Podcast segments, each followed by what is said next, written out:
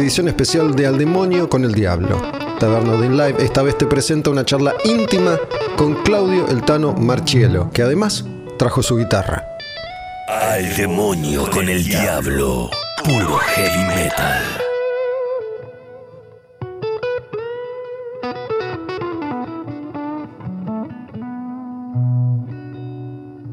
A esta altura, este es un espacio de, de encuentro ya. Estamos en eh, Taberna Odin.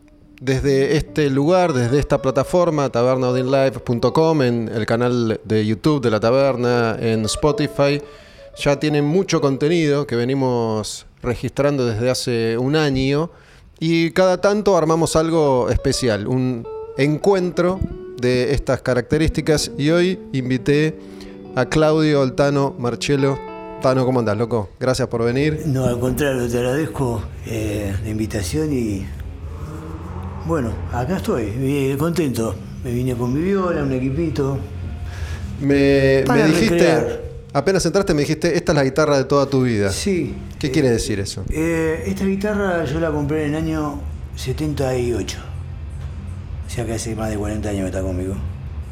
Es la guitarra que seguramente más he escuchado en los discos. Y bueno, tiene toda su. este se cayó un par de veces. Bueno. Me acompañó toda la vida. Hoy desde mi hija. Porque hicimos un. Se le ocurrió festejar un cumpleaños eh, en un en un lugar ahí de San Justo que siempre tocamos. Nosotros solemos hacer ensayos abiertos. La gente va y nosotros tocamos lo que queremos. O zapamos, paramos en el medio del tema. Y viene la gente. Entonces, eh, como cumplía años, dijo, mirá, pa, me dice, lo voy a hacer ahí en, en Circo, esa madrugada. Bueno, bien, bárbaro. Y mientras estábamos tocando, parábamos de tocar, o sea, no había una lista. Fue festejar el cumpleaños. Eh, la gente se acercaba al escenario y le regalaba cosas, ¿viste? Y yo digo, ¿qué le regalo, viste? Y en un tiro agarré y dije, vení, viste, y saqué la vela y se la regalé. Se quiso, se quiso, se murió, viste. ¿Y sí, qué está haciendo, viste? La gente, la gente se emocionaba, viste, porque si no, le está dando la viola. Pero, eh, qué sé yo, hace tantos años, viste, que, que está conmigo y he grabado tantas cosas con esta guitarra. ¿Ese, ¿Ese diamante decorativo lo puso tu hijo o ya estaba? No, esto lo puse yo. Esto es. Esto en realidad era un, ar- un aro de mi esposa. Tenía dos. Y acá llevaba una chapa que decía Ibanés con, con tres tornillos. Y no me gustaba cómo quedaba esa chapa, ¿viste? Porque ¿qué pasa? Se empezó, ve que todo esto está como percutido ya. Está marcado. Todo esto era dorado, ¿viste? Era hermosa cuando estaba así como está acá. Y esto quedaba súper dorado y acá quedaba todo opaco. Entonces dije, le saco la chapa y no, no me gustaban los buracos y le pegué ese aro. Y esta es una calavera de la bicicletería que tenía Nesquik, que era guitarrista de Buenos Aires. Sí. Sí, este, Perdió un par de huesos ya. sí, perdió los dos de acá arriba. Bueno, era veneno, ¿viste? Era un veneno. Un veneno, con esperanza, qué sé yo. No tiene ningún sentido. Y acá hay un gauchito. Che, y. Llevaba un desfasador. Ah, y esto es. Esto es un. Bueno, un golpe que me pegué yo, me caí de una escalera, ¿viste? Así, frrrum, con la viola así, de jeta. Y esta marca me dolió mucho, porque se salió un cacho de pintura, ¿viste? Y cada vez que la veía, loco, me dolía, me dolía, porque digo, ¿por qué se lastimó así? Es diferente esto que es por frotar. Del uso. Bueno, entonces la hebilla y la gastada que tiene el instrumento, ¿no? Entonces un día agarré y la pinté con un indeleble, ¿cómo se llama? Un, sí, un fibrón. Sí, sí, un fibrón. Y después le pegué una, una cachi, una, una cruz cachi, ¿no? Sería ¿Cómo- Tipo una bola pampa. ¿Cómo es ese, ese dolor, no? Que decís, te, te dolía. Entiendo cuando alguien tiene algo que quiere mucho, que le gusta mucho y se daña, pero intuyo que por ahí, tratándose de, de tu herramienta de Sí. laburo de toda la vida, debe ser un, un dolor más real. Y la- lo que pasa, viste, de que esto, a pesar de ser una herramienta, ¿no? un, instrumento que te, te permite desarrollar un idioma, eh, a, a medida que va pasando los años, vos te vas encariñando cada vez más con el instrumento. Yo tengo muchas guitarras, tengo muy buenas, y, eh, pero me pasa que cuando agarro esta viola, las otras las dejo. Porque es una, es una cosa que es...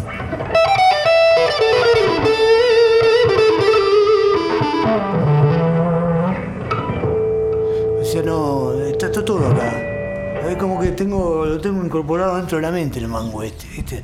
Sabes que mm, pensando en cómo arrancar la charla, cuando venía para acá, se me ocurrió esto del, del lugar común, ¿no? La referencia habitual del músico con su, con su instrumento, esto de que es una extensión de su cuerpo. Por la descripción que haces, esa guitarra lo es para vos. Sí, sí, sí. Sí, sí. Y aparte, bueno, cuando a mi hija le regalé la viola, me dijo, sí, porque estás vivo, me la regalás. Entonces, es como que la, la tenés vos. Le digo, no, no, no, te regalo porque quiero que esta guitarra se quede con vos. Que se Y quede ella- en casa, en la familia. ¿Dó- ¿Dónde está la guitarra? ¿Está, está con ella y vos No, la.? la guitarra está en mi casa. Ahora vivimos a 15 cuadras de distancia. O sea, fue, fue, un, fue un regalo simbólico por el momento. Sí, sí, pero realmente sentí darle. Es como, viste, el guerrero le da su arma cuando va a morir, que se no sé cómo decirte. Sí, sí. Yo sentí que le estaba dando lo- algo que me acompañó toda mi vida. Este, que yo con esta guitarra eh, me acompañó a formar mi familia también. O sea, yo esta guitarra la compro antes de ponerme de novio.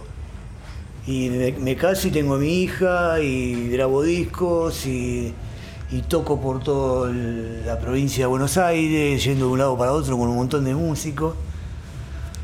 Y entonces este eh, eh, toda la gente que me conoce, los que me vieron tocar, de mi familia, mis sobrinos. Y la negra, tío, ¿dónde está? ¿Viste? La, la, la viola negra, ¿viste? O la de la enredadera, le dicen. Porque saben que es un instrumento que nunca lo, lo largué, ¿viste? Sabes que me quedé pensando en el 78 la, la Sí. compraste. Eh, sí, la guitarra modelo 78. Yo la compré en el 80, perdón. Ah, ok. No, pues yo me quedé pensando en el 78, que es, es una cifra muy particular, digo, no, no solo por, por la dictadura, sino también por el mundial. Y vos tenés unos años más que yo. Me preguntaba cómo, cómo vivías, cómo era tu vida en el 78. Mirá, yo este, siempre fui un tipo de laburo, ¿viste, Gustavo? Yo eh, andaba, andaba por la calle, me paraban, eh, había racias, era, un quilombo eso, ¿viste? Pero yo, ¿viste? Cuando me preguntaba dónde, dónde vení, eh, de laburar, eh, vengo de ver a mi novia, ¿Tenías pelo largo en ese momento? Sí, pero largo, un desastre. Viste, a veces tenía los ojos dados vuelta para cualquier lado, pero trataba de enfocarme para co- conversar con el tipo, ¿no? Porque. ¿Estabas ebrio? ebrio, drogado. drogado, todo. Yo hace 20 años que estoy sobrio. Ahora. Eh, entonces, este. Era difícil. Por ahí ibas caminando y te chupaban, te, te metían dentro de un colectivo y había más gente dentro del colectivo. Y y te llevaban a la comisaría y te tenían desde el viernes al sábado a la mañana o el sábado al mediodía te largaban, viste. Eso era, era parte del, sistema como lo estaban manejando. Pero digamos de que yo siempre me manejé, yo con, con, con, con las, digamos con la, con estas, con la fuerza policial o todas esas cosas, yo siempre dije la verdad. Eh, una vez eh, yo venía en un Renault eh, 9, creo que era, Renault 18. Veníamos a ensayar, estábamos andando acá en Devoto, en la calle Beiró. ¿Con qué banda en ese Beiró, con momento? Fuerte, Beiró y Se- y Seguruela. Y cuando voy para mi casa, pasa justo, viste, llego a un lugar llamado la Placita del Cañón, famosa porque ahí es, de, de- de esa zona viene la banda El Reloj. Entonces todos, digamos que la banda nuestra, de cuando éramos chicos, y fue el reloj, el emblema, ¿no? Y bueno, y me para, me para la cara, la policía. Y bueno, cuando me para la policía, me dice, hola, ¿qué tal? ¿Cómo le va? Y ¿de dónde venís? De ensayar, ¿con qué tocás? No, tengo un grupo no lo conoce nadie, le digo. Vengo a tocar, me junté con los muchachos. Le digo, viste, lo que sí que viste, quiero llegar a mi casa. Yo vivo acá, en Pampa, Florencio Varela, le explico. Me dice, ¿tenés, tenés el alcohol? Digo, sí, mira, tengo alcohol y tengo estas cosas. ¿Qué hago?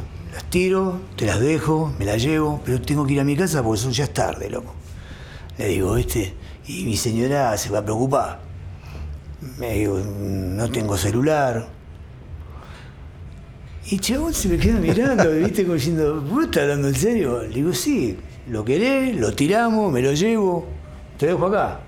Me, ¿Querés que deje el auto? Me voy caminando, loco, son 20 cuadras. Digo, me conocen todo ahí. No. Y así siempre, ¿viste? Una vez estábamos con Cacho. Espera, ¿y qué te dijo? Te dijo, bueno, andá. No, me dijo andá. Y, Y- obviamente no, no, no te me llevaste. nada. Te llevaste la. Me llevé todo. Tenía eh, una botella que es más o menos un poquito más larga que esta, de Ginebra. Sí. Y bueno, todo el torpedo del auto era un pegote, un desastre. Y, y las cosas, las otras cositas también, porque si el chabón se la agarraba decía, ah, guacho, ¿viste? ¿entendés? O sea, ¿Y esto en qué, en qué momento de Almafuerte fue? eso esto? fue cuando estábamos haciendo a fondo blanco. Sí, yo corto mi O sea que- historia tóxica cuando grabo el disco, después del disco de las cartas. No, perdón, después del disco Piedra Libre. Ahí empecé a tener serios problemas. Y, y bueno, ¿De qué tipo? y digamos medio cirrósicos. Ah, de salud ¿viste? De salud, física. Sí, física y también, este, digamos, digamos que el sistema nervioso estaba muy, muy desordenado. Este, porque todo lo que, todo lo que, ten- todo lo que tenía todo al alcance de mi mano, tenía billete para hacerlo. Y si no tenía billete me lo daban, me lo regalaban, me lo dejaban porque sabía que después iba a pagarlo. O sea, yo, yo te pedía uno y me toma tres, después me lo pagaba. Y bueno, tuvo un, tuvo un tema, ¿viste? Hasta que después empezaron los sangrados, ¿viste? Vómitos y esas cosas y, y bueno, no sé, me pareció, ¿viste? De que no, no estaba haciendo pie. ¿Lo, lo hiciste solo o hiciste una rehabilitación? Solo. Solo. No, no, no. Fui a ver a una persona que, está, que era una persona que tenía los mismos problemas que yo. ¿Que había tenido o Hacía un año que estaba sobrio y yo no lo podía creer. porque lo conocías? Claro. Y era un loco. ¿Viste? No puede ser. Eh, tengo que ir a ver a este tipo. Tengo que hablar con uno de la misma. eh, Sí, que te entienda. sí, ¿viste? Yo, este. Estas cosas no se dicen, pero bueno. Eh, yo ahora no soy reincidente. ¿me ¿Entendés? De, de ir a los grupos. Eh, pero yo le engancho la pata de cortar toda esta historia con ah, que es Alcohólicos Anónimos. Ahí es donde empieza. Porque viste, era, era difícil. ¿Pero fuiste o, o esta persona te, te guiaba con ese Con método? esa persona cuando me vio me dijo, no puedo creer cómo estás, viste. Estaba muy hinchado, muy tóxico, muy terrible y llevaba una ventaja, que hacía 14 horas que estaba sobrio. Me fui con mi familia. Me fui con mi hija y con mi mujer. Me fui a Entre Ríos a ver a esta persona. Y me dijo, bueno, Claudio, me dice yo, bueno, Tanito me dice, yo a las 8 voy a la reunión de los grupos. Y digo, vamos. Y bueno, eh, empezaron los viajes para, para Concepción del Uruguay. Ahí hice mi, mi base y después todo lo que... Después todo lo demás es pelota, ¿viste? O sea, no... Tratar de reconocer de que para mí se había transformado en un enemigo, ¿viste? Porque no... No, no soy social, un bebedor social yo. Nunca lo fui. Y con la sustancia entraban por todos lados, ¿entendés? Y entonces, bueno, eh, soy muy franco, esa es la verdad. ¿Y ahí en Conce- Concepción del Uruguay era la base para, para que vos te recuperes? Ahí es donde caigo en un grupo y me hago de amigos. Y veo, y veo cosas. Por ejemplo, ¿viste? Veo tipos que decían, hoy cumplí un año de sobriedad. Y todos aplaudían, ¿viste? ¿Me? Todos aplaudíamos. Y ese tipo, por ejemplo, por ahí tenía en la semana, tenía cuatro hijos, tres hijos, Y en la semana, por ahí laburaba dos días, tres días de changa. Y era muy, muy, precario, muy humilde. Y yo tenía mi auto, tenía mi plata, tenía mi, mi, mi- forma de moverme tranquilamente para donde quiera. Y digo, esto, esto, me- esto es una. Es, más que un ejemplo, es una. Digamos, es una película, es un libro abierto que me, está, me dio la vida para ver en qué posición estoy yo y las ventajas que tengo para hacer esto y recuperarme a comparación de este tipo. Que por ahí, loco, tienen que. Bueno, hoy mate cocido con pan y manteca Ujú. y churraquito para los chicos. O una comida. Entonces digo, no. Y después, bueno, eh, tenía al lado mío dos seres que los- son los que más amo en el, en el mundo, en el universo, que siguen estando conmigo. Y yo digo, el problema lo tengo yo. Nunca fui un tipo violento, nada. ¿eh? Yo era un tipo que me quedaba sentado en un rincón, viste, y, y eran botellas. Y entonces eh, les estaba haciendo daño, porque no sabían cómo, cómo ayudarme. Así que no sé qué pasó, viste. Me pegué la vuelta por allá, vi esto y empecé a ir. Y ya me iba y me quedaba tres, cuatro días. Me iba un jueves y me volvía el domingo a la noche. Y a veces me iba a las 2 de la tarde y me venía a las 10, 11 de la noche. Y escuchaba, escuchaba, escuchaba. Después no- este, fui a un par de lugares por acá y armé- armamos un grupo con un, con, con un fallecido. Eh, no quiero nombrarlo porque son cosas personales. Le íbamos los domingos a la mañana. Parecía que iba a ir a la iglesia como ahí, ¿viste? Era una iglesia que tenía como una escuelita y siempre, siempre en, en las iglesias hay un lugar, siempre hay alcohólicos anónimos, ¿viste? Y ahí este, nos juntábamos los domingos con los que tenían voluntad de ir un domingo a la mañana, ¿no? Bueno, este, después empezó a haber personas como que, viste, competían. Quién se tomaba más, más, más cantidad de, de alcohol que el otro. Este, quién era más loco que el otro, viste, digo, no. Y después vi casos que ya no tenían nada que ver conmigo, viste. O sea, me llega una especie de, vamos a llamarlo de madurez en esto, las herramientas se te empiezan a revelar. ¿Viste? Entonces digo, no, voy a empezar a venir una vez por semana, eh, una vez por mes. Y después hice un grupo telefónico, que quedé solo, hoy, porque éramos cuatro, fallecieron, estos tres. Cuando me picaba el inquilino, me golpeaba la, ca- la puerta, Hola, Horacio, ¿cómo andás? Bien, ¿cómo están? Tu 24 horas, ¿cómo estás hoy? Bien, bien, bien. No, quería charlar un rato, qué sé yo, porque, viste, loco, estoy nervioso. Y bueno, y eso es grupo, eso es terapia. Si vos sos borracho, tenés que ir a hablar con los borrachos. Es así. Y hoy que no tenés ese, ese grupo, ya no, no necesitas. No, este, bueno, no estoy desorientado porque digamos de que tengo muchos, muchos años ahora, ¿viste? Eh, sobrio. Pero en cuanto encuentre personas eh, que quizás tengan el mismo problema, o sea, el mensaje está siempre, en este momento lo estoy transmitiendo, porque es así, hay que vivirlo. Este, cuando encuentre personas que, que, que tienen el mismo problema, por ahí, porque esto puede salir en cualquier charla. ¿Viste? ¿Qué sé yo? Hoy puedo. Terminamos esta nota y no te digo en este caso, él, él, cualquiera me dice, "Tano, yo hace cinco años que estoy sobrio. No me digas, sí. ¿Y cómo está bien? Toma mi teléfono, llámame por lo que necesite. Y así se arma el grupo.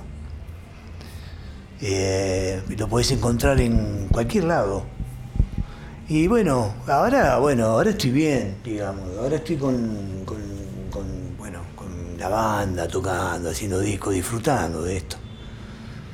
Cuando, cuando estabas en esa circunstancia que, que describiste recién, con tu guitarra y las botellas, ¿te salió a tocar qué? Eh, ¿Cualquier cosa o, o te salió a tocar algún tipo de, de- de improvisación en No, particular? improvisar, improvisar mucho. Y de ahí, de la improvisación, todo lo demás. Qué sé yo, venía, qué sé yo.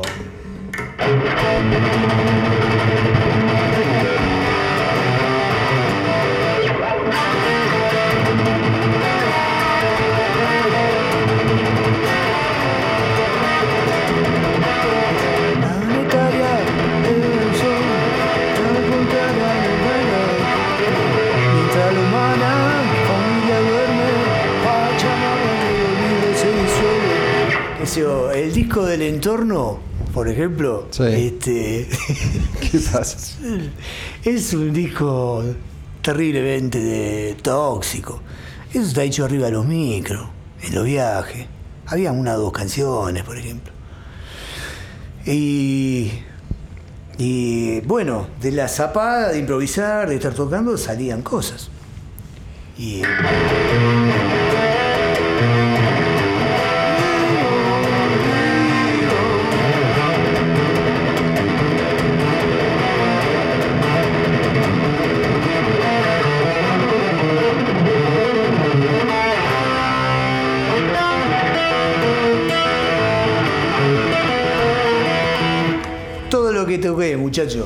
Más o menos. Y lo que sigo haciendo, este, me parece que está bárbaro. Eh, cuando, cuando vos. Ojo, eh, mirá que todo lo que yo consumí nunca lo, lo- lo tuve que hacer porque si no, no podía tocar o era la forma para tocar, al contrario. Eso porque me cabía, porque me gustaba. Después se transformó en un problema. Un problema serio. Y, pero nada que ver con la, con la viola. Esto, esto viene conmigo.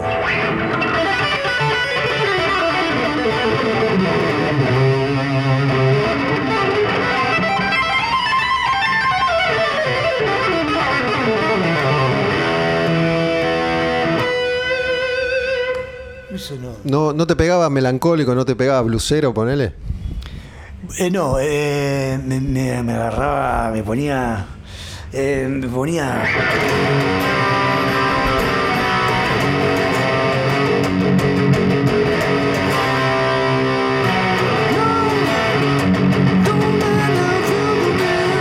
Me ponía de humanizer. Así me ponía. Ponía Black Sabbath. Sí, sí, sí. Yo, eh, uh, loco, yo ponía, yo ponía un disco de Black Sabbath y me tomaba media botella de, de lo que encontraba. Porque más e- ese disco me volvía loco, ¿viste? Porque son muy, muy gruesos, ¿viste? Muy pesados. Eh, bueno, y ahora mirá vos cómo es. Yo ahora, yo, estoy en casa y por ahí a la noche me apuesto, me pongo los auriculares y, y escucho Tear. O escucho mismo de Humanizer.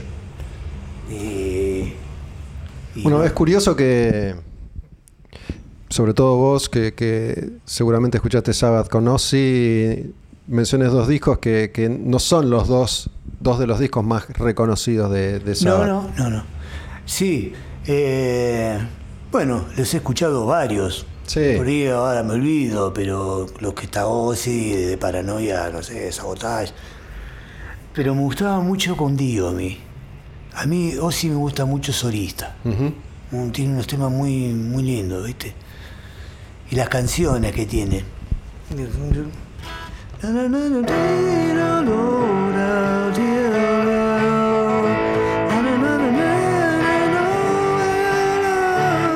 No sé, ¿viste? Parece un Beatles. ¿Parece? Un Beatles. Un Beatles. Es un. Bueno, creo, tengo entendido que él dijo yo soy el quinto Beatles. este, porque es, es canción. Son unas canciones muy lindas, ¿viste? Y aparte, bueno, está rodeado, es número uno, ¿viste? Es clase A el tipo. Eh, Dio ya de, cuando lo escuché en Rainbow me cautivó, ¿viste? Me- el enano ese es una cosa terrible. Eh, Viste que estaban esos temas.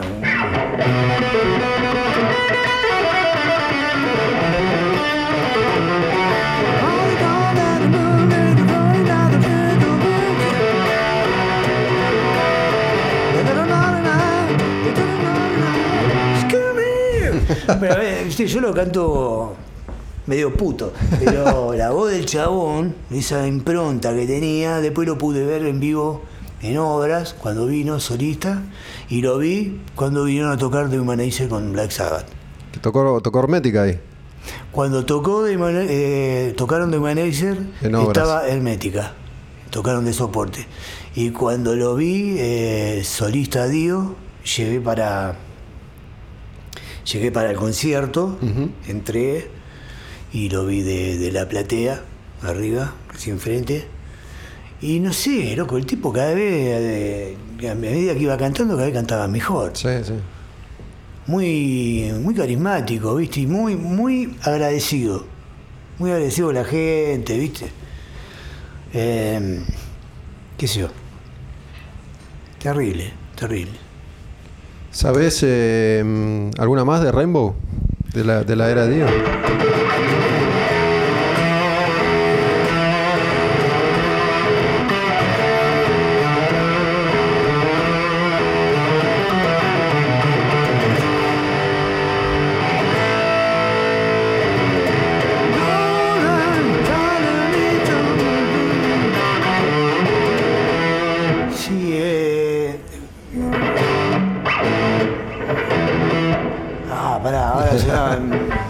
Escapan un montón de canciones.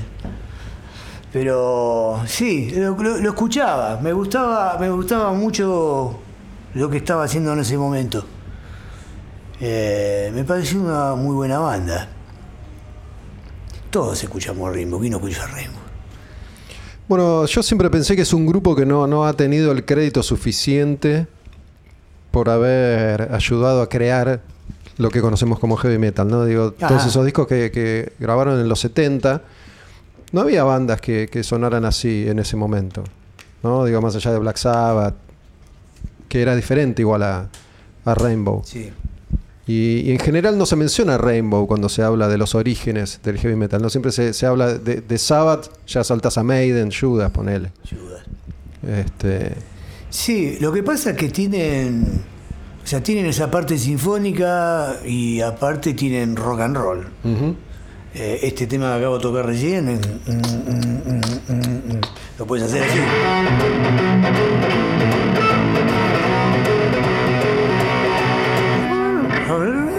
Puede ser un tema de hasta tu cubo. ¿Viste?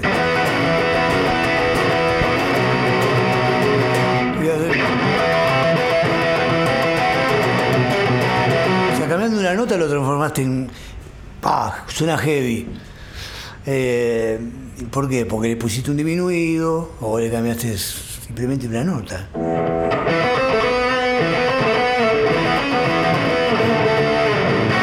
Y el blues sí, el blues en un momento sí me agarró y era una cosa, viste.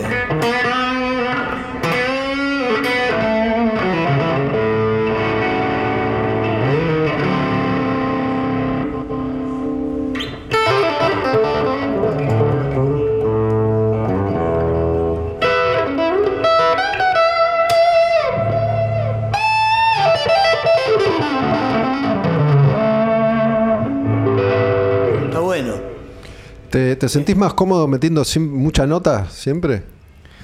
¿O depende? No, no, en realidad lo que hago es lo que me sale. lo.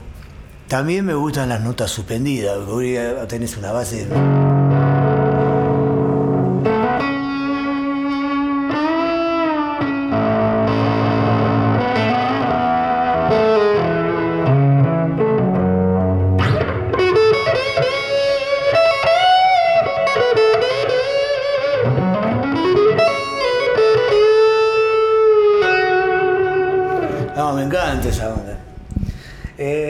Pasa que depende de, de- de- de la armonía y que estés, en que estés enchufado en ese momento. Yo ahora, por ejemplo, a veces eh, subo cosas en Instagram, ¿viste? Sí, Eh, te vi. Zapando, zapando. Con, con la viola solo y si no busco eh, eh, backing track que se llama. Y encuentro Ah, una una base. base, chiqui pongo y toco un rato. Y sale lo que sale en el momento, ¿viste? Y a veces lo transmito en vivo y con pifie o lo que sea. Es- en realidad es, es una manera de decir, bueno, voy a tocar un rato y quiere escuchar que escuche. No, no, no, no, no, no. No estoy en eso, viste, de decir, uy, tiene que salir perfecto esto. Porque yo estoy divirtiéndome del momento, estoy disfrutando de ese momento. Y compartirlo. Así como lo uso lo- las redes para, para, para mi, mi trabajo, para promocionar las fechas y todas esas cosas, a veces pongo otras cosas también que me interesan, ¿viste? ¿Sabes que me, me quedé pensando en algo que no, no quiero olvidarlo? Volviendo al incidente del policía que te para Sí. y te deja ir, que te pregunta en qué banda tocas y vos. No, no una quise banda decirle. que. No, no quisiste decir Alma Fuerte, digo, ya en la época de A Fondo Blanco, Alma Fuerte era una banda que estaba en, en un momento muy popular. Digo, no, no nece- no necesariamente eso quería decir que cualquier policía iba a conocer Alma Fuerte, pero hubieras podido sacar esa chapa. Sí, pero no quise, ¿viste? Porque yo digo, va a saltar el nombre de Ricardo, va a saltar el nombre de, de- de- de- de Walter, que estaba en ese momento. Porque ¿sabés qué pasa? A mí, eh, yo a veces voy con, con el auto, estoy parado en un semáforo, pum, para un una camioneta, patrullero, ¿no? Yo miro y empiezan a mirar. Yo digo, loco, ya no, ya no estamos en la época esa, ¿viste? De operativos policiales. Y por ahí me hace enseña. Entonces bajo el libro, sí, oficial. ¿Está por una foto, Tano? ¿Entendés? Me quiero morir. ¿Sabés qué me pasa con un montón de, de vigilantes? Porque, porque son muchachos locos de que tienen 30 años, 20 años. Después me dice, ¿sabes las veces que te fuimos a ver con la fuerte cuando tocaban en obra, cuando tocaban en Moreno? cuando- Y bueno, encontraron una forma de, digamos, un medio de- de laburo Sí. y se metieron en la policía. Pero este, son pibes jóvenes eh, que escuchan que escuchan heavy metal, que escuchan rock y se hablan con otro. Eh, saben dónde vivo, en la zona. Un día, un día tocaba el timbre y abro la puerta y había cinco tipos. Yo dije, ¿estos son vigilantes o son su- chorros súper profesionales, viste? bien, viste, bien. Dice, así que vivías acá, Tano, bueno, habían dicho, dice. Vinimos a saludar, viste. Y digo, ¿y ustedes qué hacen? Somos todos policías, dice. Somos policías, pero escuchamos más fuerte. dice. Nosotros escuchamos más fuerte, sabemos que sacaste disco. Si escuchamos también Hermética, escuchamos Malón, escuchamos Orca. Son tipos que escuchan heavy metal. Y, pero muy, muy frecuente me pasa eso. Yo cuando voy a pagar un impuesto, voy para el lado de la- de- de- del centro de San Justo, este, que paso por la casa de música a saludar. Y siempre, viste, voy, voy caminando y a veces un policía agarra y me dice, hola, Talo, ¿cómo te va? Mujeres, policía. Es tu público. La fuerza policial. No, así como es eso me pasa con, con- con otras personas que no, yo no pienso, viste, de que pueden. En realidad vos no te das cuenta, eh, Gustavo, de que no, que te puede conocer gente, tanta gente. Yo cada vez que voy a voy al centro, por ejemplo, que yo no ando mucho por el centro, menos ahora con todo este quilombo, porque los lugares donde yo iba al centro, algunos ya cerraron. Eh, por ejemplo, yo iba a Blues a visitar, a, verlo a Carlito. ¿Qué haces, querido? ¿Cómo te va? Me dice, mira, tengo acá un equipo que te va a volar los pelos del culo. ¿Viste? Me decía. Y bueno, y me quedaba y se abría la puerta para que se escuche. ¿viste? Y yo me ponía a tocar un rato y decía, Carlito, esa viera, agarrala, querido, toca. Y ahora voy y estaba el muchacho Ricardo, que estaba. Que le, le- le- le- Carlitos murió, ¿no? no, ¿O no? no tengo idea. No, yo hablé con él en el verano. Ah, lo maté entonces. No, no, no. No, no. eh, está en Santa Teresita. Ah, ok. Y se puso una casa de música. Allá. Sí, terrible el chabón. Es un lugar clave, emblemático. Carlitos Blue, ¿no le decían? Claro, eh, nosotros íbamos a Blue, yo eh, a Blue, eh, bueno, viste, yo iba, ¿qué necesitás? Eh, crédito total. Hoy también lo tengo. Este, yo levanto el teléfono a una casa de música y. Eh, ¿Qué hace tan cómoda? ¿Qué necesita? Mira, loco, necesito un micrófono, de viola, lo que sea. Venía a buscarlo. Pero a lo que voy, a lo que iba, que me pasa, de que me paré ahí en la vidriera, ¿me entendés? Y vi todo hay dos, tres violas ahí, porque el muchacho se llama Ricardo, que lo tiene ahora, y está, creo que sobre Sarmiento. Pero como que no hay gente caminando. Yo me paré en, en Rodríguez Peñas, la calle, ¿no? Y, y Corriente. ¿Dónde queda el lugar? No sé, pero. Sí, de Rodríguez Peñas. Sí. de Callao, la que viene. Y yo miré, loco, la eh, co- eh, corriente, cómo estaba. Eh, esos eh, locales que había que vendían CD, eh, video, eh, video, ¿viste? Está todo cerrado. Y lo- eh, algunos bares también. Y digo, loco, qué tristeza, ¿viste? Sí, a mí me pasó el año pasado. No, no, no estoy yendo muy seguido, por ahí paso con el auto, no, no, no ando por la calle. Pero el año pasado fui a hacer algo por el microcentro, que pasé por, por caminando por Florida y era así, desolador. Lo único que había era arbolitos diciendo cambio, cambio y no había nadie para comprar ni para cambiar. Este, pero, pero era medio distópico. ¿Sabes qué? Me quedé, me quedé pensando, ¿cómo, cómo te pega cuando, cuando se mueren los músicos que por ahí te, te marcaron? ¿no? Digo, ya, ya han muerto muchos y, y en 10 años van a quedar pocos. Eh, no sé, el, el último que recuerdo gr- grosso es Eddie Van Halen. Lloré. Sí, real- lo, lo- me- lo- lo lamenté muchísimo. Sabía que estaba enfermo, Ujú.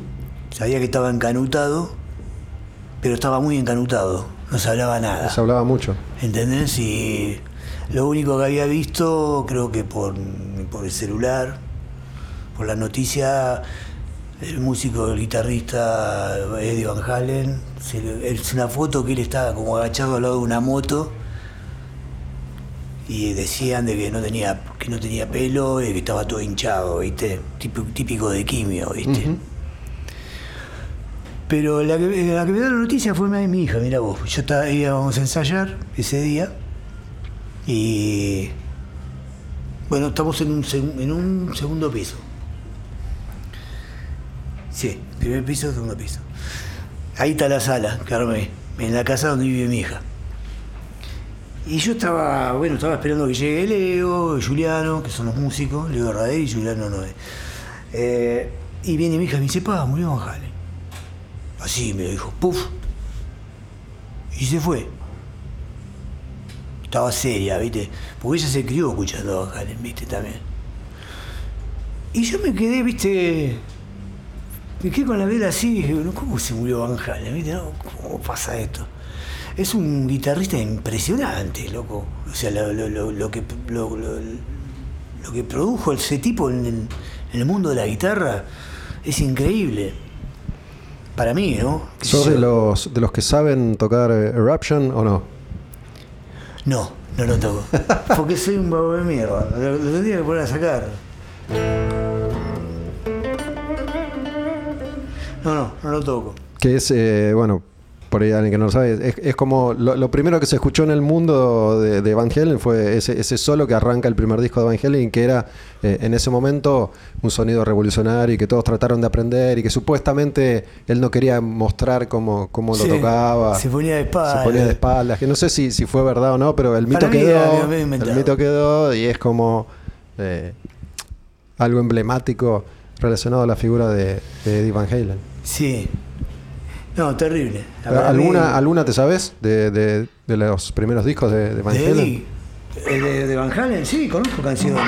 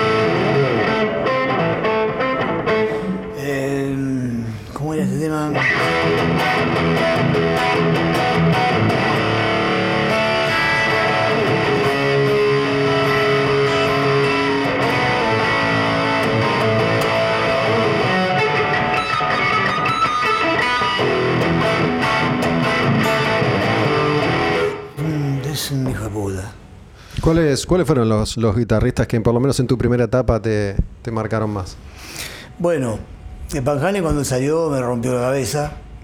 Eh, Ya tocabas ahí vos. Sí, tocaba, pero. mm, to- sí, ya tocaba, ya tenía grupos de barrio y esas cosas. De hecho, esa guitarra es de, de- Claro. del año del primer disco de Van sí, Halen. Sí. Este, pero bueno, yo, viste que yo, para cerrar con esto de Van Halen, ¿no? Eh, para mí, eh, Hendrix eh, cambió el curso de la guitarra a como se venía tocando en la época y para mí el otro fue Van Halen. Pues hay muchos buenos, como yo, Steve Vai, como Satriani, Vinnie Moore, eh, Greg Howe, hay un montón, toca muy bien. Pero este tipo, este tipo eh, hizo un despelote terrible, ¿viste? Con el audio, con la forma de tocar, con la construcción del instrumento, poner una moneda al puente para trabarlo, los ganchos de la, de la cortina. Es muy, muy, muy. Fue una, perilla, un interruptor para encender un velador porque no, le daba los cables del circuito y dejarlo ahí adentro, ¿viste? El micrófono de este estaba al pedo usaba el otro. Una locura. En un concierto quemar cuatro o cinco Marshall. Una locura terrible. Te- Y obviamente la forma de tocar, ¿no? cuando, cuando aparecieron todos estos de, de- de la época de Malmsteen y a partir de Malmsteen Sí. aparecen todos los que tocan cada vez más rápido, ¿te pegó esa forma de tocar la guitarra, no? Uh, me enganché, loco, estaba todo el día rompiendo la bola.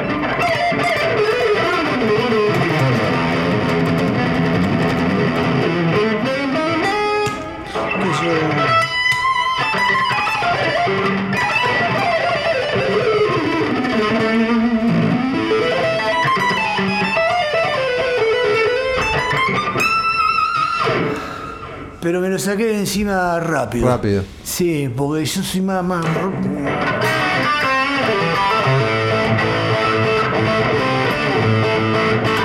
Bueno, una de las bandas favoritas mías son CC Top, por ejemplo. Porque me gusta ese sonido fuzz que le saca la viola y digo, ¿viste? ¿Fuiste, Y fuiste a Luna Park? mucho. ¿eh? ¿Fuiste a Luna Park a verlos? No pude, ¿No? no, no estuve acá. Así sí, top, digo. ¿No estabas, No. estabas tocando? Sí, Eh, no estaba acá en, la- en Buenos Aires. Van Halen fuiste, fue el, el primer show que fui en mi vida fue Halen Van y en Halen. obra. En obra. Tocaron re fuerte encima. Sí, me acuerdo, me acuerdo el volumen, me acuerdo tengo como algunas fotos perdidas. Fue el primer show que fui en mi vida. ¿Fue el primero que viste? Sí. Qué terrible, loco, ¿eh? Qué terrible que era. Eh, bueno, después este, también me gusta mucho Gary Moore, ¿viste? Porque es un tipo muy, muy melancólico también. ¿viste? Tiene esas cosas aparte de esto, ¿no? Eh,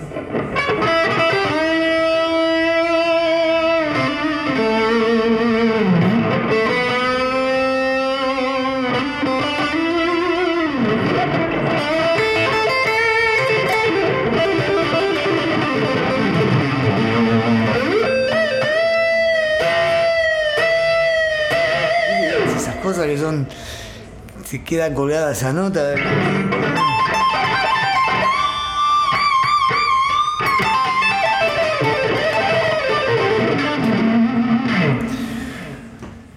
Thin Lizzy, ¿escuchabas? Escuchaba a Tilisi, no recuerdo ningún tema, nada, pero sí, estaba el himno, Pil. Lynott.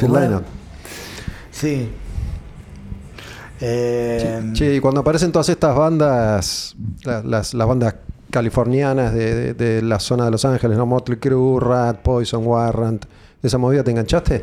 No tanto. No. No, no. Digamos de que. Eh, Whitesnake, Warney sí. Eh, eh, mirá, te guste, o sea, lo piense lo que piense la gente. La voz que tiene David Coverdale es inconfundible. Es agradable. Es un tipo que canta muy bien. Y bueno, y tiene, tiene temas que están buenos.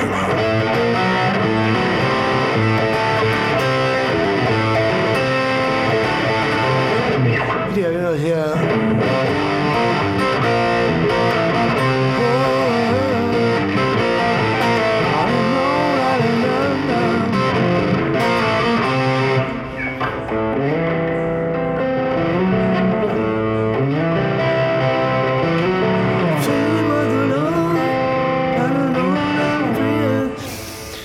aparte tiene un montón de discos, bueno, y un montón de formaciones. Sí.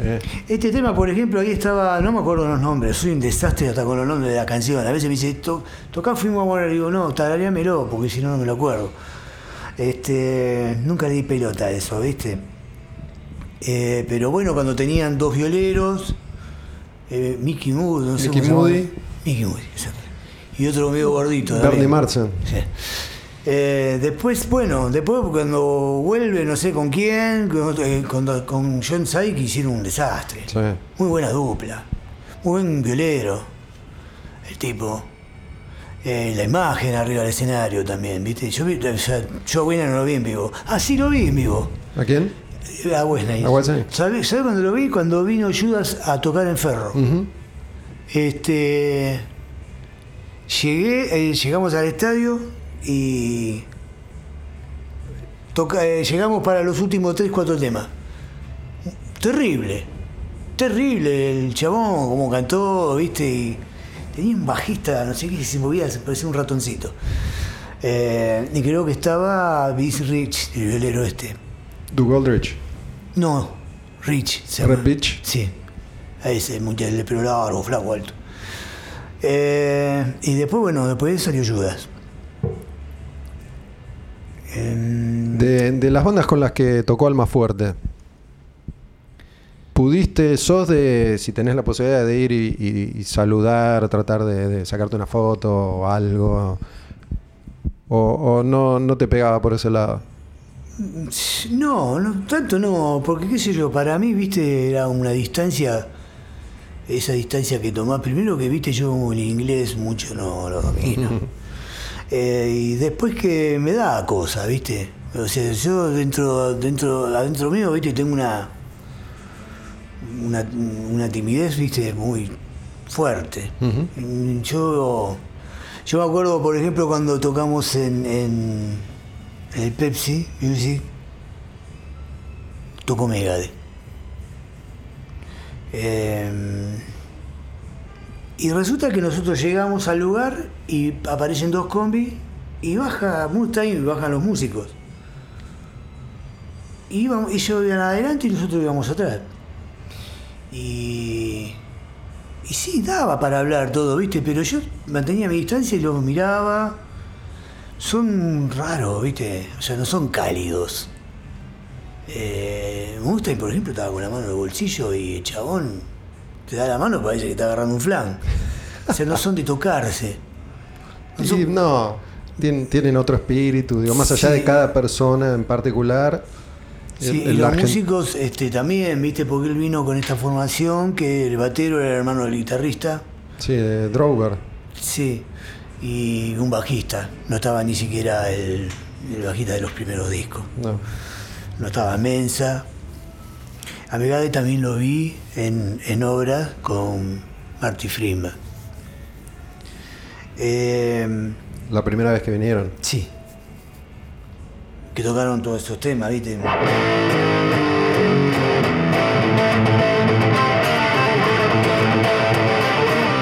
Claro, Sinfonía de Instrucción. eh, creo que ya estaba. Este.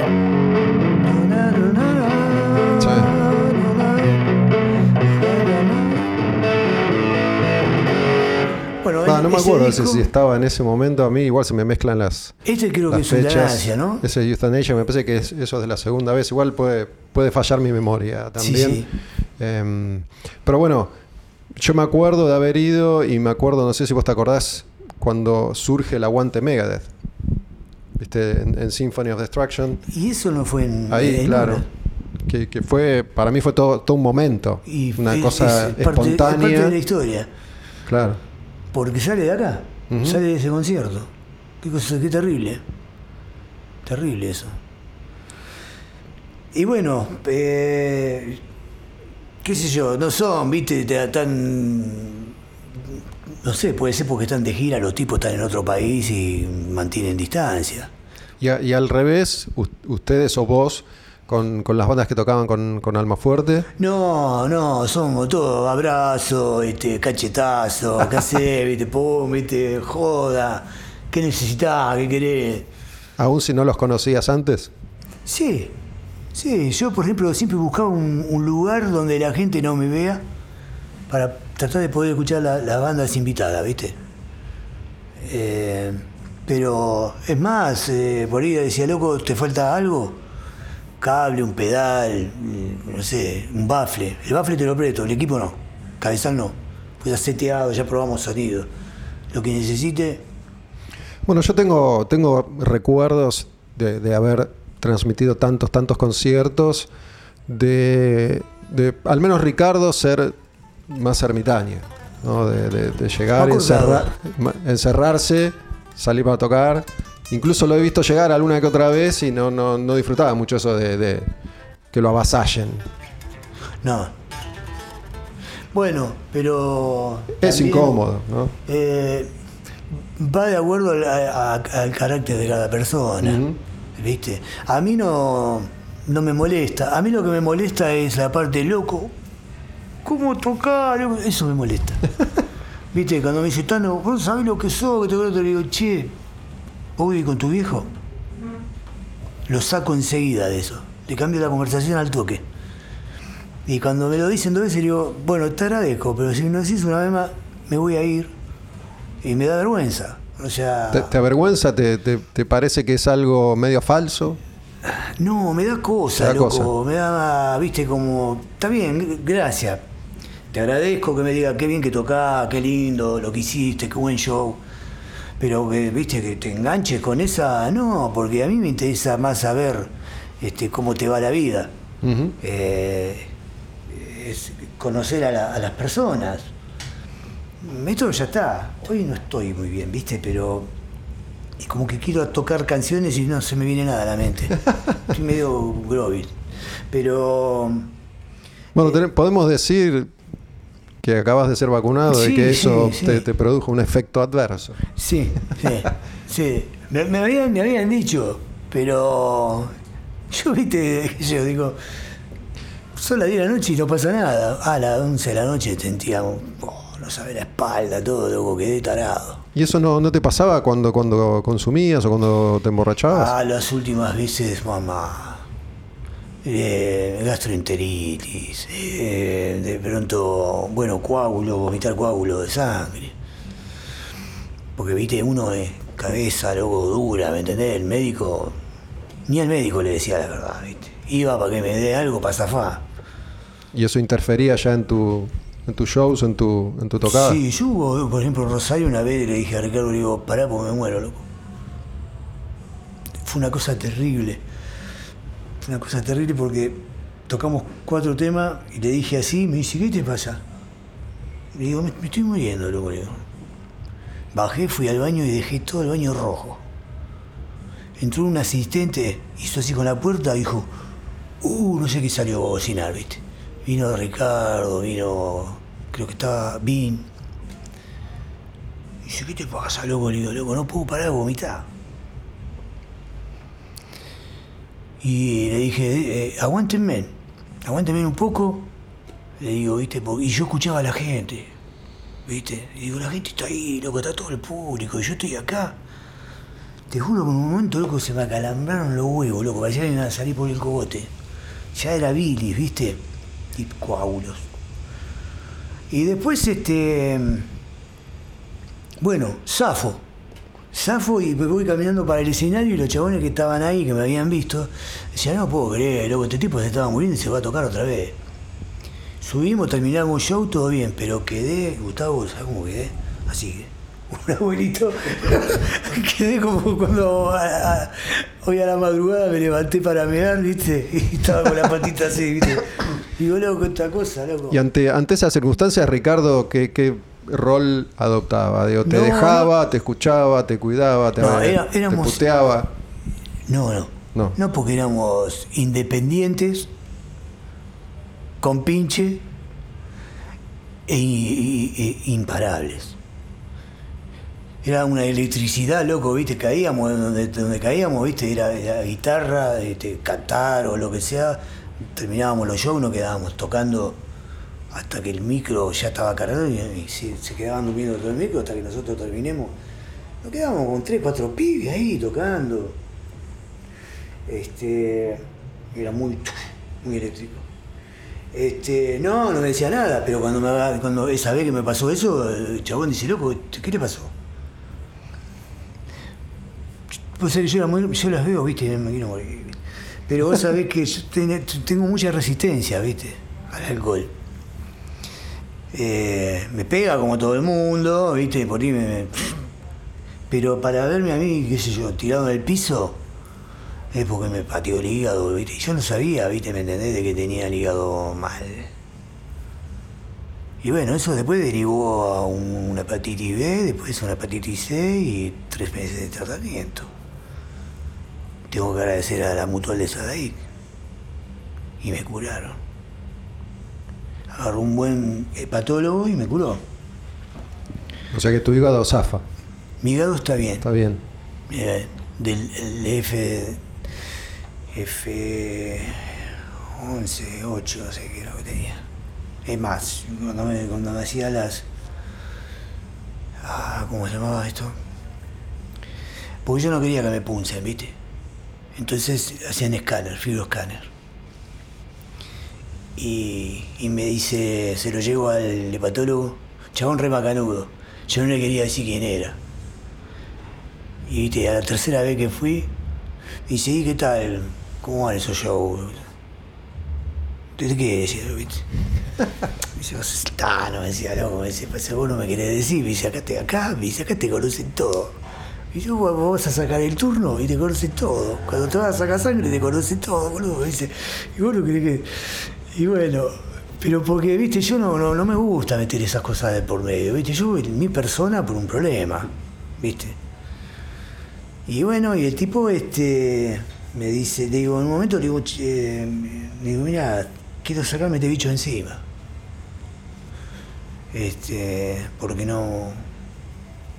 No quiero vivir con esto. Me dice, bueno, pero por el momento no, me dijo. Me dice, porque si no te tengo que dar ciertas drogas, y yo las conocía. Y le digo, no, loco, eso es como una quimio, me va a sacar ampollas en la lengua, se me va a caer mechones de pelo, me va a sacar eh, eh, eczemas, llagas, me va a tirar en, en la cama. Le digo, yo ya estaba sobrio, ¿eh? Me dice, vos la suerte que tuviste que cortaste en el momento justo. Me dice, ahora si levantás un vaso de vino, no venga más. Me dice, no venga más. ¿Y, mantener, sostener la sobriedad en, en la ruta se te hizo más difícil? No, no porque fui comprendido. Entendieron. Entendieron de que este era un caballo de bocado y de pronto estaba herido. Eh, Era una cosa diciendo, loco, si el Tano tomó esa decisión, no hay que joderlo. ¿Viste? En los camarines, por ejemplo, yo llegaba y a veces agarraba y estaban uno con una lata, otro tomando un trago. Llegaba yo, oh, Tano, qué sé yo, ¿viste? Digo, no, escondo- no, no, no escondan las cosas, loco, no pasa nada. El problema es mío, no es tuyo. O sea, yo tengo que convivir con esto y lo tengo que tener, lo tengo que ver. Eh, qué sé yo, en mi casa hay botellas, ¿me entendés? Y mi señora tiene la confianza de dejarlas en este momento. ¿Por qué? Porque viene alguien, viene algún amigo, qué sé yo, o viene un amigo, loco, che, loco, yo otro día fui a tocar, la última vez que toqué.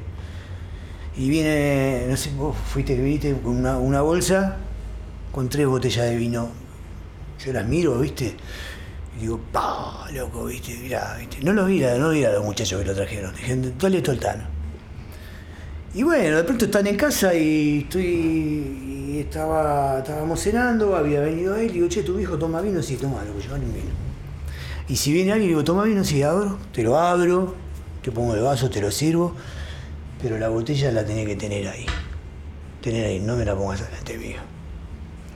Porque llega un momento que vos estás hablando conmigo y decís, che, ¿tal dónde está? Y yo me fui. Entonces me pegué una vuelta por la casa y volví. Y si no te digo, correme la botella. Con eso estoy en guardia permanentemente. Lo otro, al no consumir alcohol, no salta. Eh, y eso fue muy violento, ¿viste? Eso fue- el consumo de sustancias, drogas, fue muy fuerte. Entonces eh, no. Si consumía sustancia, yo decía, voy a, tomar solamente esto. A los, cinco minutos estaba tomando whisky. Entonces no, ahora voy a tomar alcohol nada más. Esto no voy a tomar.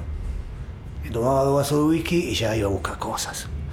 Entonces digo, loco, no puedo hacer nada. Esto está ligado, esto es- va, va de la mano, va como anillo al dedo. Y encima me sentaba y tocaba.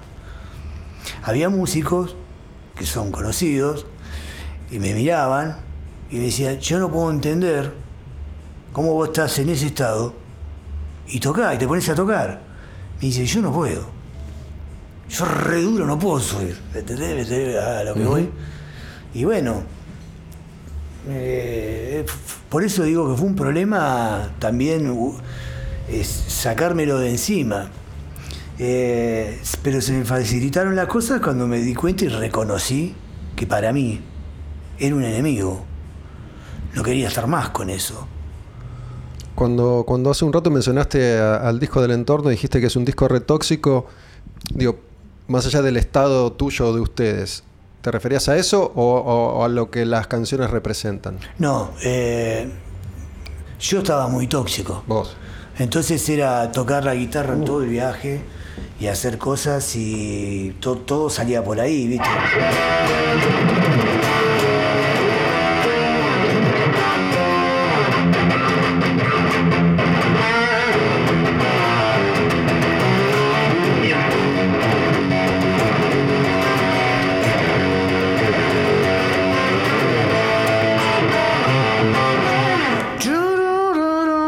Es, es un disco como más heavy porque vos decías que te pone heavy, te Sí, ponía. Para mí, yo le digo el disco saca chispa.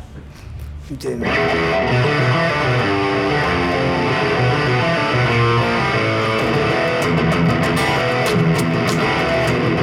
Amanecer, el tema de Rubén Patagonia, por ejemplo. Eh, y bueno, se hizo mucho en la gira. Nosotros eh, en, lo- en la prueba de sonido ensayábamos los temas. Aparte de, probar sonido, ya íbamos con la lista que íbamos a tocar. El disco todavía no lo habíamos dado, estábamos tocando Mundo Banaco. Y ensayábamos, eh, ensayábamos y pasábamos pedazos del tema. Y cosas que habíamos hecho en el viaje. Arreglos, eh, pedazos de canciones. Y lo hacíamos en la prueba de sonido. Y no había celulares que te filmen, ¿me entendés? No, no pasaba eso. Nadie te sacaba el material antes de que salga. Che, ¿de, de quién fue la idea de hacer la tapa del disco? De, tengo, tengo entendido que es la zapatilla de Ricardo pisando lo que supone sí, que sí, fabricó el sonido y todo con, Con barro, con. Stun, no sé qué. con. Sí, sí, ¿lo piso? Ahí. ¿Fue, ¿Fue su idea hacer la tapa que Sí, así? Sí, sí. No, las tapas las hace él. Siempre las hizo él. Solamente cuando hicimos Profeta en su tierra, este. Que yo, viste, dije, se la tiré. Digo, che, ¿por qué no le pones el mapa así de Argentina? ¿Por qué no le pones el mapa de Argentina? Y digo, y con, con un crayón así. Y me miró. Y está bueno. Porque nunca me metí en eso. ¿Te, te gustan los artes de, de los discos de Almafuerte, de las tapas? Y mirá, son terribles, ¿viste? Porque yo me acuerdo que estábamos grabando, cuando, cuando estábamos grabando el disco de las cartas, en una, uno de los, de los días de grabación, estaba yo, estaba Álvaro, estaba Moyo, eh, Ricardo, Ricardo. de productor. Y aparece Ricardo y dice, tengo la tapa del disco. Y viene con las tres cartas así de grandes. ¿Viste? Y yo lo miré y dije, Flor de espada, hijo de puta, ¿me entendés? Está buenísimo. Eh, y vos ves esa tapa y te impacta. ¿Viste? Porque es ganadora, loco. Y aparte, ¿viste? Ponerle mano brava, ¿viste? A las canciones. Fondo blanco salió, no sé por qué, porque estábamos. jodíamos mucho con el fondo blanco, ¿viste? A fondo blanco, ¿viste? Y bueno, o sea, ahora sí. por eso. Ahí, ahí era cuando jugaban, a- cuando competían a ver quién tomaba más. No, no, no, no, no, no, no, competencia no, ¿eh? No con ninguno, no, la banda no, ni tampoco con los asistentes. Hubo una época de que era, los, teníamos asistentes que tomaban más que nosotros. Nosotros subíamos al escenario y teníamos una especie de, qué sé yo, de tacho lleno de cervezas. Por ahí hacíamos un parate No ¿Viste? Ahora, amigo, decía, este, vamos a parar cinco minutos. Yo, íbamos, no había nada. ¿Viste? Era terrible, ¿viste? Vos te tomabas dos, dos- dos cervezas en el escenario. Bueno, yo consumía bebida blanca, en realidad. Pero, ¿viste? ¿Qué sé yo? Por ahí quería tomarme una, una latita. ¿Qué comprábamos? Que era nuestro, eh, ¿cómo se dice? Backline, ¿no? No, backline no. eh, El Rider. Ok. eh, El Rider, cuando pasaban el Rider para. El catering. Catering. El catering. Te- Tenía la comida que nadie comía, ¿viste? Y, y las latas se bajaban y la botella. Pero yo, eh, yo compraba mi botella de ginebra, ¿viste? No, no tengo que decir esto yo. No tengo que nombrar bebidas. Pero bueno, bebidas blancas. Sí, lo de a fondo blanco es, es literal o está queriendo decir a fondo blanco con la vida, a fondo blanco con la música. ¿Sabes que no lo sé? ¿No sabes? No, no. Yo sé que una vez estábamos hablando con Ricardo y dice, tenemos que tener el álbum blanco de Almafuerte. El disco, un disco blanco. Un disco ¿Pero blanco. pensando en los Beatles o, o qué? No, no, el álbum blanco. ¿Viste? No todo negro siempre. Claro. Y bueno, entonces se hizo el- la tapa blanca, que sea fondo blanco, con las letras que tiene los colores rojo, negro y blanco. Y ese disco fue divertido hacerlo. Porque en realidad nos metimos en el estudio y teníamos, creo que a vos amigo, eh, algo, presa fácil, no, no, no está no está presa fácil, eh, estoy equivocando. Eh, me- eh, cosas que se terminaron en el estudio. Yo me quedaba en el estudio. Y le decía a un asistente que volvía el barrio, le decía cuando, che, le decía, si podés pasar por casa, decir a, a la flaca que te mande un poco de ropa. Un día me encontraron desmayado, me caí. ¿En el estudio? Sí, me quedé tocando así y me, y me despierto y veo uno que me estaba pateando. Era el asistente de, de Álvaro. Y dice, "Tono, tono, tono", y salió corriendo, viste, fue a buscar a la gente, a los caseros, todo. ¿Que ¿Te habías caído o te habías desmayado? Que seguramente quebré ahí. Me quedé solo en el estudio con la vida tocando. Me desperté y hacía, uh, viste, cuando acopla. Quedé ahí. Es un desastre. Pero bueno, eh, la música estaba, la música salía. Y sigue saliendo. ¿Qué, qué, qué canciones estás haciendo de Almafuerte actualmente? Y hoy estaba, eh, ho- hoy si es por hoy que tengo este show que se reprograma, se, reprograma y se reprograma y no sé cuándo vamos a tocarlo. Yo refluté un tema que hace...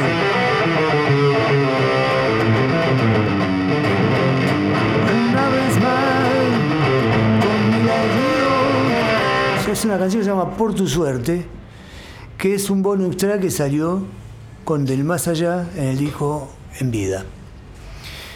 Después toco a más fuerte, toco. A ver, toca un poquito. Como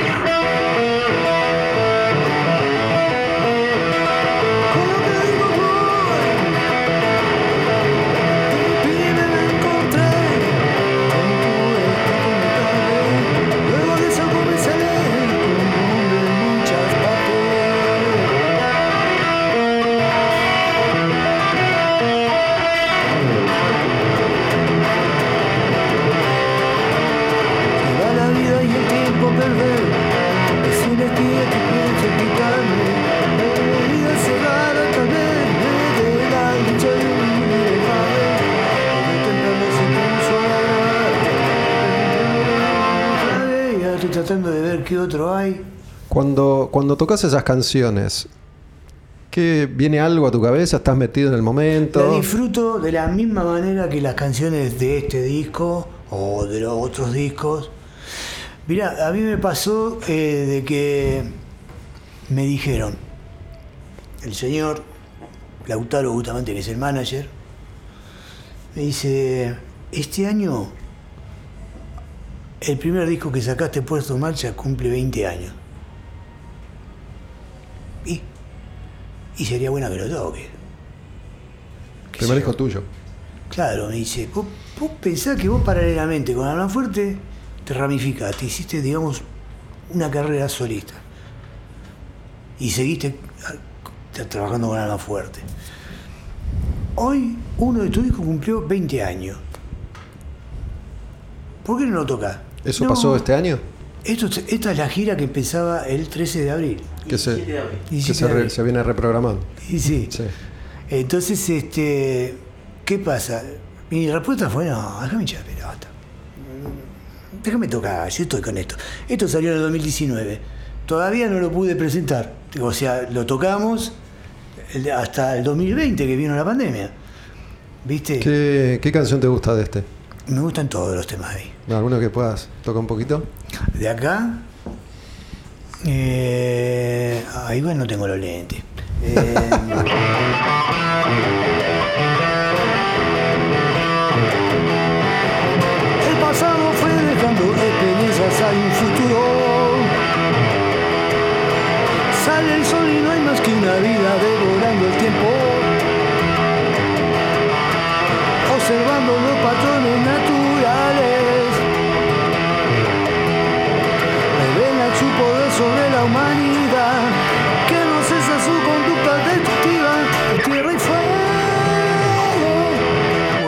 no estamos ensayando mucho, ¿eh?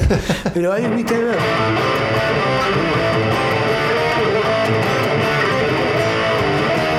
Porque sé de los que buscan hacer algo parecido a lo genuino, nunca será igual. Hay varios temas. eh, que está, este disco me encanta. El anterior también, aunque es, este ya es más duro, este ya es más, más pesado. Y bueno, de acá es lo que viene lo próximo. Vos sos de, de una generación que, que escuchó Manal, Box Day. Almendra, e- es- esos orígenes del, del rock argentino. Sí, sí, sí, sí. Sí, este. mm, Papa Blues. Sí, bueno, yo me, a mí el primer disco de Papo que escucho es volumen 2. Donde está. Por eso en el disco anterior grabo Insoluble. Eh,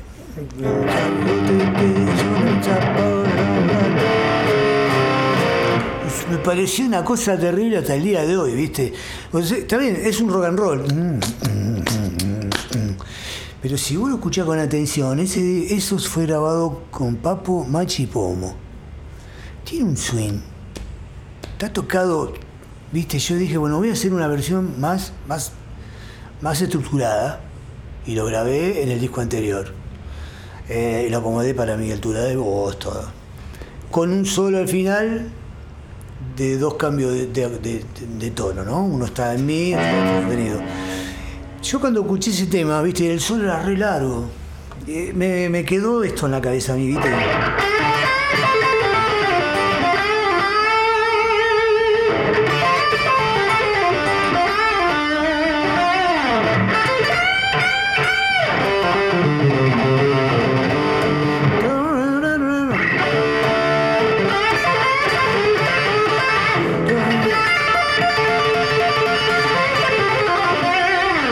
Shakes unos atrás del otro.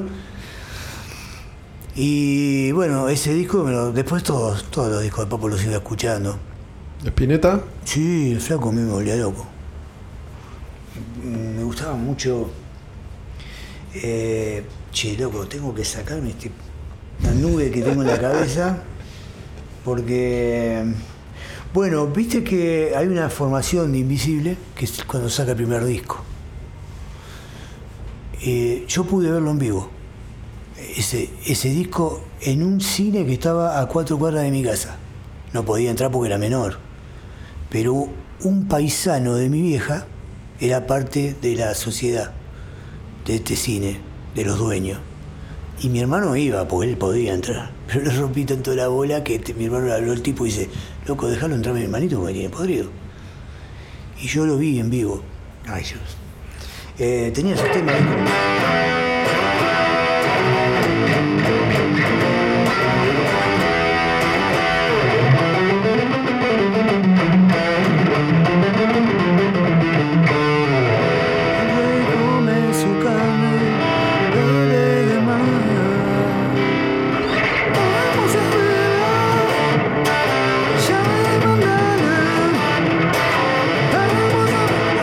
Gracias.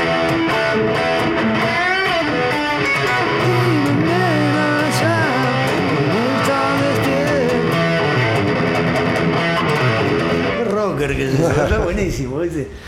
Eh, bueno, todo, ¿viste? Este tema.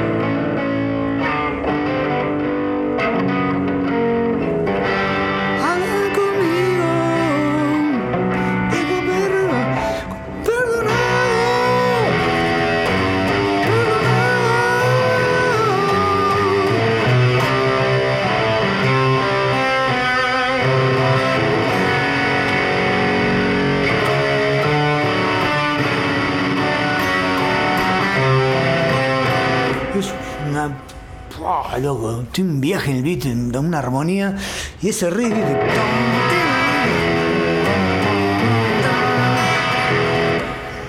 Qué terrible.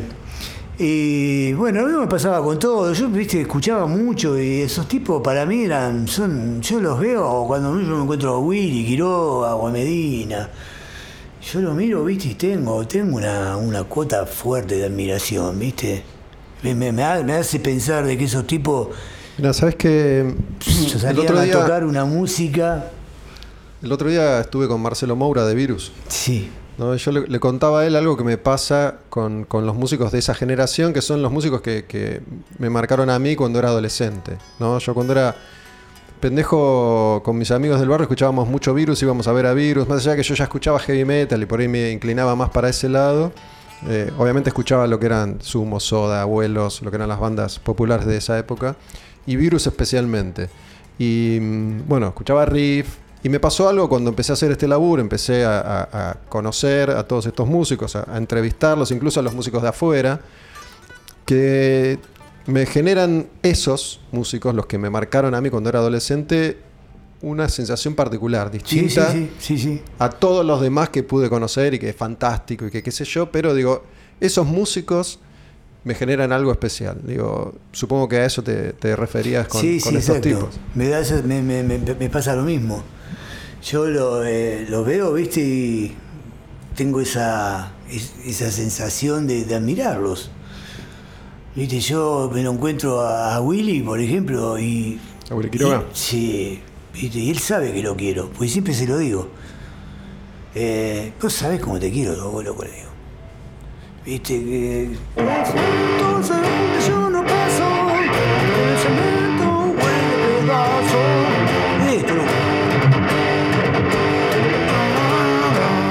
Es muy pesado.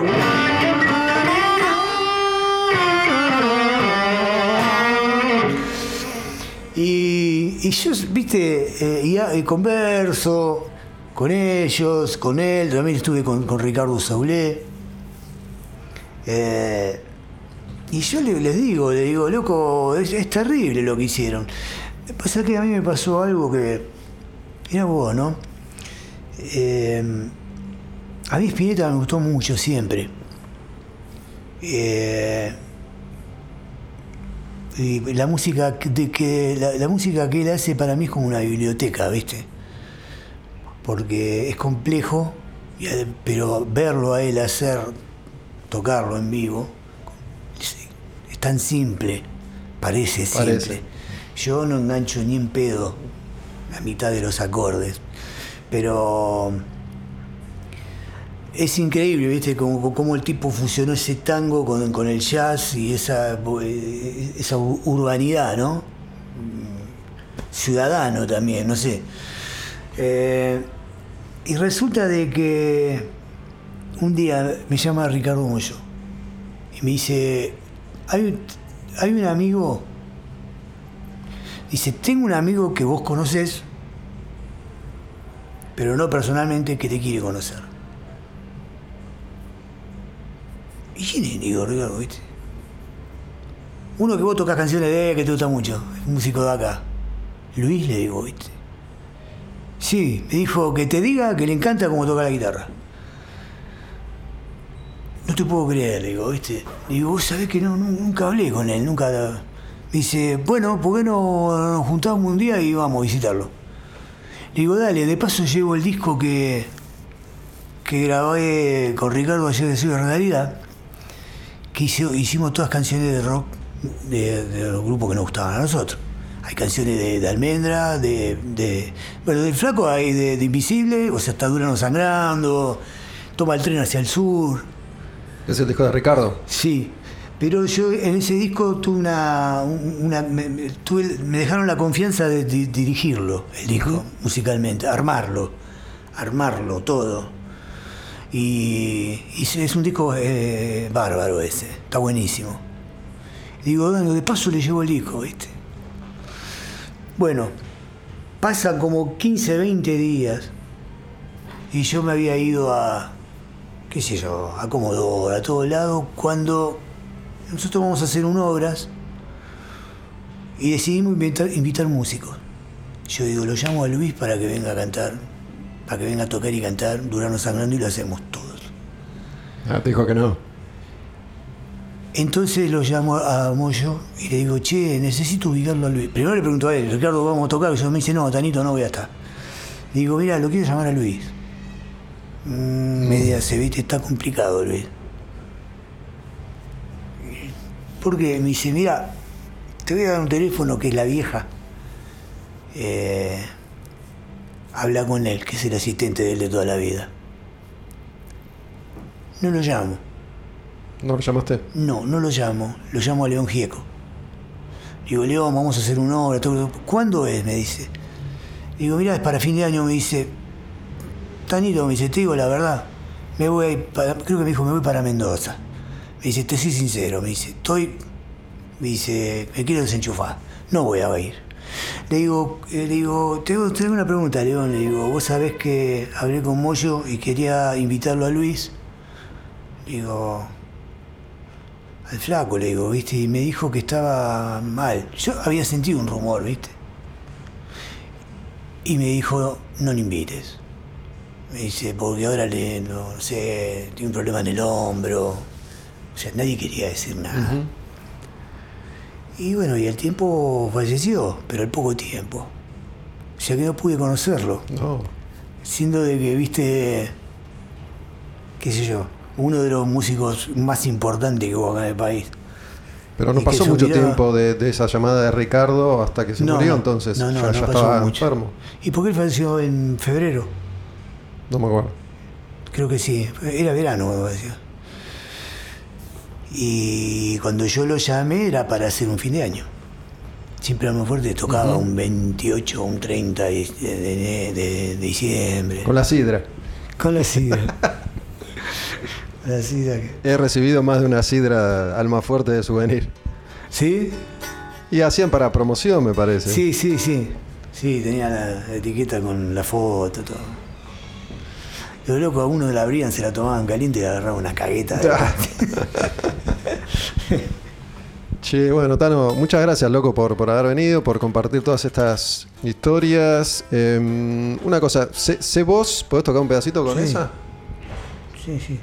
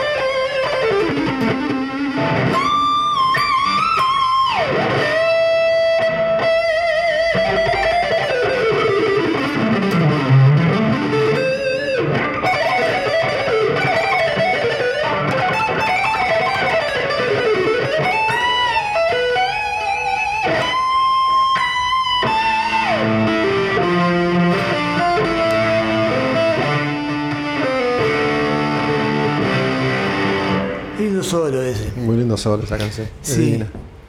Loco, un placer. Tano. No, al contrario. Muchas gracias, que- que, gracias andes a bien. Y bueno, te propongo, si querés, para, para cerrar, que hagas una zapadita ahí para terminar. ¿Te parece? Vamos. Lo que vos quieras.